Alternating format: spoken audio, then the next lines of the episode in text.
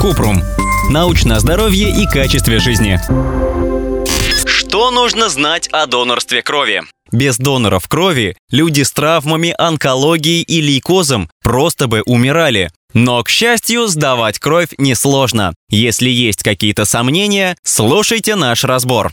Есть ли вред от донорства? Сдача крови безвредна. То количество крови, которое берут у донора, не критично для организма, потому что кровь быстро восстанавливается. Эритроциты за 4-6 недель, а плазма – пару дней. У постоянных доноров бывают случаи железодефицитной анемии. Красный Крест рекомендует регулярным донорам принимать добавки железа или увеличивать интервалы между визитами в центр крови.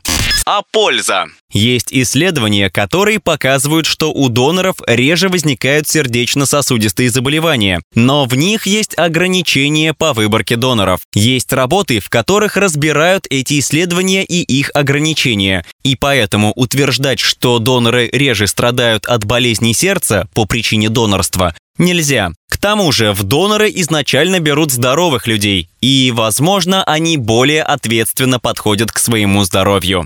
Донорство безопасно. Риск заражения не больше, чем от обычной сдачи крови в поликлинике. Для забора крови используют одноразовые иглы, упаковку вскрывают перед донором. Перед сдачей крови донор заполняет анкету, где пишет, был ли у него за последние месяцы риск заражения опасными болезнями. К факторам риска относят недавние хирургические операции, татуировки, контакты с людьми с инфекционными заболеваниями. Кровь проверяют на сифилис, ВИЧ, гепатиты Б и С. Врачи смотрят и на результаты других анализов. Кровь не станут использовать, если из-за отклонений в биохимическом анализе, возможно, есть проблемы с печенью.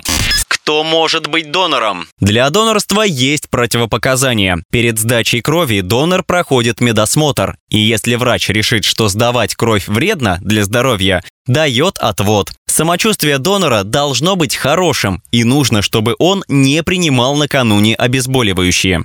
Почему люди с татуировками и близорукостью не могут сдавать кровь? В России сильная близорукость от 6 диоптрий – пожизненный отвод для донорства. Есть мнение, что при плохом зрении сдача крови повышает риск отслоения сетчатки. Возможно, опасность преувеличена. Например, в мировой медицинской практике близорукость не считается противопоказанием. В любом случае, научных данных, которые указывали бы на тот риск, нет. А для тату есть только временный отвод. Для России это год. Отвод объясняется тем, что нет гарантий, что в тату-салоне донору не занесли инфекцию. В других странах отвод длится 3-4 месяца или отсутствует.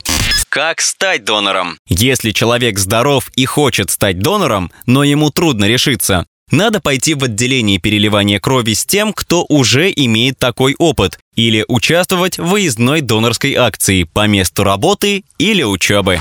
Ссылки на источники в описании к подкасту. Подписывайтесь на подкаст Купрум, ставьте звездочки и оставляйте комментарии. До встречи!